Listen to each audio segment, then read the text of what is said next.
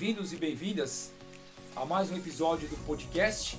E para quem está aí me acompanhando nos vídeos pelo YouTube, eu me prontifiquei a, a dissecar, né, a dividir um pouco mais um material bastante importante que foi lançado recentemente.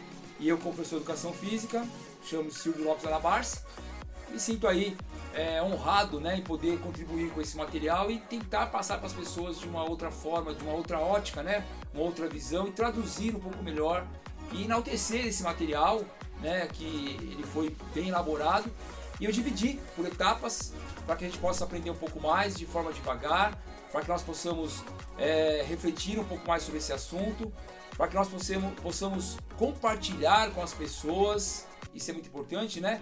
Nós estamos hoje no século 21 aí é, turbinados da comunicação. Né? Tudo é comunicação, tudo é, é, interligado, as coisas são rápidas.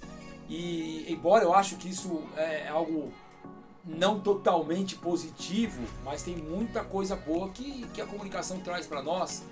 E eu tenho um, um conceito, né, um, uma consciência de procurar sempre trazer as comunicações de algo que, que faça, faça o bem para as pessoas, para mim, para minha família, né?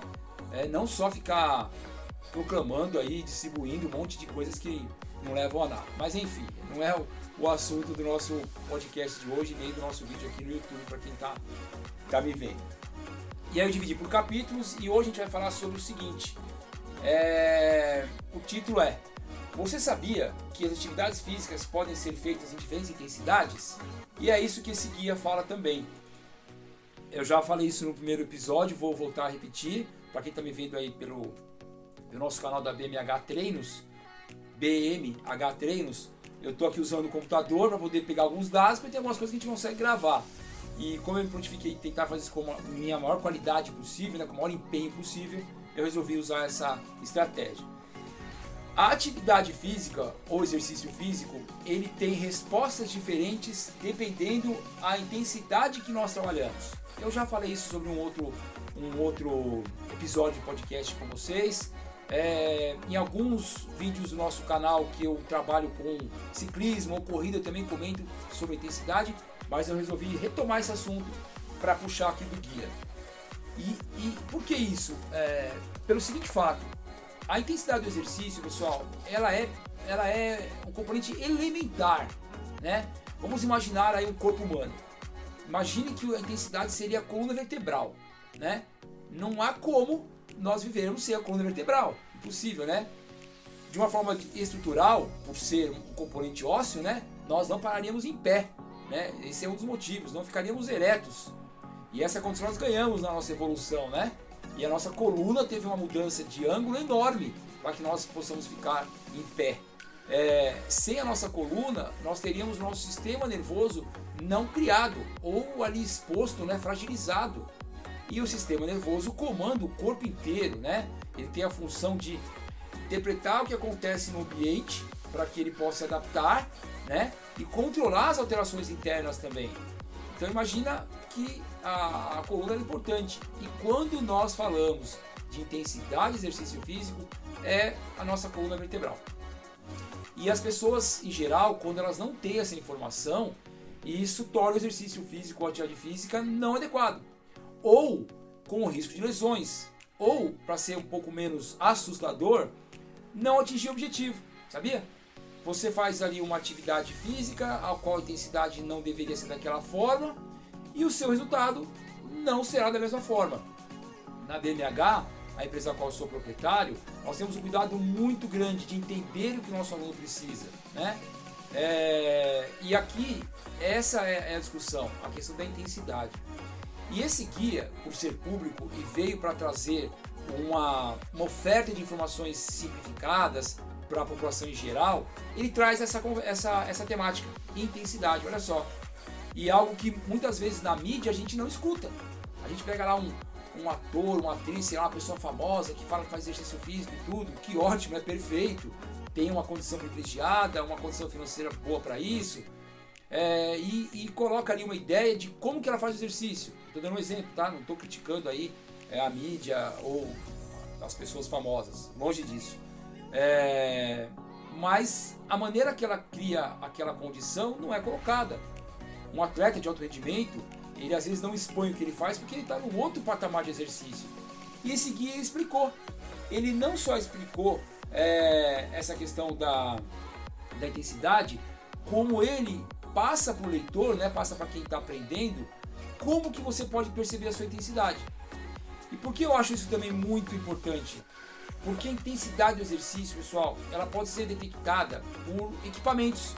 Ela pode ser prescrita através de testes.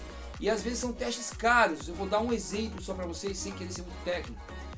Imagine que você quer descobrir exatamente qual é a, o teu grau de respiração que você tem que trabalhar ou da sua frequência cardíaca para um exercício físico.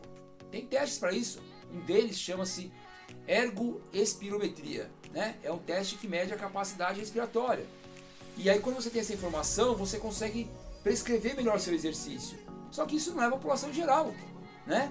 Se você quiser fazer o seu serviço, seu, seu exercício com muita, muita qualidade, você vai procurar uma pessoa para que te atenda de forma individualizada, um personal trainer, por exemplo. É, mas esse não é um acesso que todos conseguem, né? E aí? Como é que fica a população em geral? Eu, embora seja personal trainer e tenha uma empresa que promove saúde, eu sempre gosto de falar sobre isso. Legal. Então eu trabalho com a população específica que consegue ter acesso a isso. E quem não tem? É que fica lá o idoso que tem que fazer o exercício em casa? Como é que fica uma pessoa que tem uma necessidade especial, alguma deficiência física? Como é que fica o hipertenso? Né? Como é que faz essas pessoas que não têm equipamento? Como é que elas fazem exercício físico? E o guia trouxe isso. Ele trouxe uma forma das pessoas entenderem como pode ser feito exercício. E aí ele fala da intensidade leve.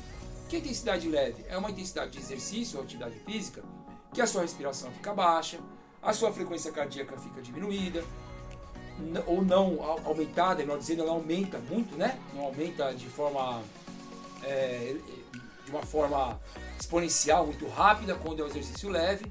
O seu gasto calórico, quando você gasta energia, também fica numa condição baixa, então não há um gasto calórico muito grande é, quando se trabalha de uma forma leve. Quando a gente passa para a intensidade moderada, o corpo começa a reagir. É melhor, ele já reagiu na, na atividade leve, lógico, né?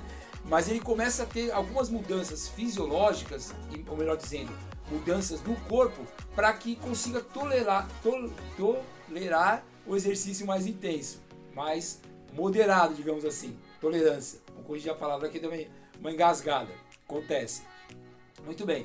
No exercício moderado, a frequência cardíaca aumenta um pouco mais, a temperatura também aumenta, o batimento cardíaco aumenta, né? ele vai ali para 100, 110, 120, dependendo do exercício ou atividade física ou que a pessoa está fazendo. É, o que mais? A atenção aumenta, né? o nosso sistema nervoso fica mais atento, está tendo uma mudança no organismo. Então são essas condições que a gente percebe que há uma, uma readaptação. E a outra, de uma forma geral, seria vigorosa. Na atividade física, o exercício físico vigoroso, a gente sente que a frequência cardíaca aumentou, a respiração nossa está mais está mais tá, tá aumentada, né? Porque o corpo tem que captar oxigênio e eliminar gás carbônico. E aí o guia também diz o seguinte: como é que eu sei que isso está acontecendo? É, eu não tenho ali um aparelho para medir a frequência cardíaca, o personal me monitorando. E aí ele coloca a dica. Por exemplo, se você está numa condição ao qual o seu exercício físico está acontecendo e você sente que está difícil respirar, não consegue falar com as pessoas do seu lado, não consegue cantar, por exemplo, né? Você vai ali tentar fazer uma cantoria, sei lá, cantar uma música aí popular, alguma coisa, é... e não consegue. Você começa a cantar ali e já dá até uma dificuldade. Isso está indicando que a sua, a sua intensidade ela está vigorosa, ela está aumentada. E isso é muito importante.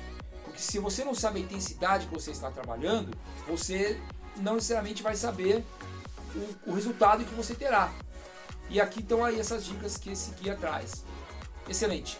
Então, mais uma vez, fechando esse episódio do podcast para todos e pelo YouTube. Quem quiser me acompanhar, por favor, entre nas redes sociais, procure por BMH Teste, BMH Treino, desculpa. É... Ou se inscreva no nosso canal do YouTube e receba as informações com, com mais frequência, ativando aí a, o sininho, né? A, a informação que há alguma coisa nova por ali. Um forte abraço, até o próximo episódio. Valeu, tchau, tchau.